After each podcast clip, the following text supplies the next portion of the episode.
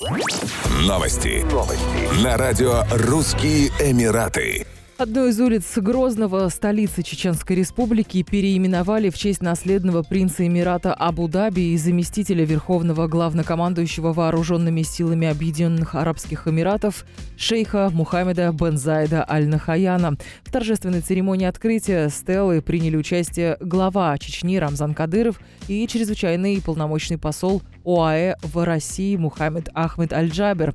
Мне вдвойне приятно, что одна улица столицы нашей республики удостоена чести носить имя моего доброго брата, наследного принца, шейха Мухаммеда бен Зайда Аль-Нахаяна. Он является другом для всего чеченского народа и вносит большой вклад в развитие экономики региона.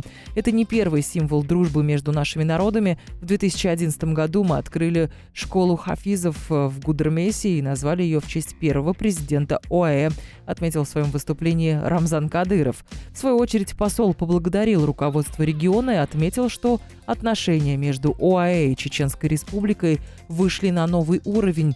Посол ОАЭ прибыл с рабочим визитом в Чечню в воскресенье 4 апреля 2021 года.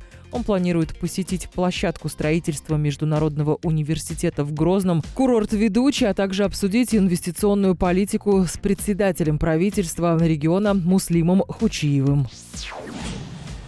Гражданину России, который обвиняется в Объединенных Арабских Эмиратах в организации неприличной фотосессии, грозит от полугода тюрьмы, сообщил вице-консул Генерального консульства Российской Федерации в Дубае Иван Губанов. Российских гражданок среди задержанных девушек нет. Задержан только один российский гражданин по подозрению в том, что он был организатором этого мероприятия, сказал дипломат.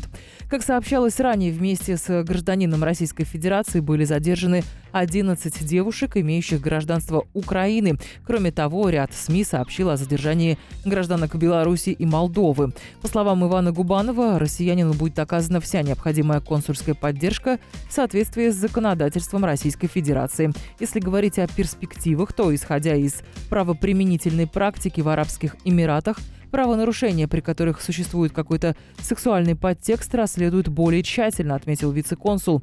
По его словам, дальнейшая судьба россиянина будет зависеть от местных правоохранительных органов, суда и прокуратуры. Что касается сроков, то мы рассуждаем исключительно умозрительно. Но если сочтут, что речь просто о нарушении общественной морали, то это может быть полгода заключения и этим ограничится, сказал Губанов. Однако срок может быть и больше в случае, если суд решит квалифицировать действия россиян россиянина как более тяжкое правонарушение. Еще больше новостей читайте на сайте RussianEmirates.com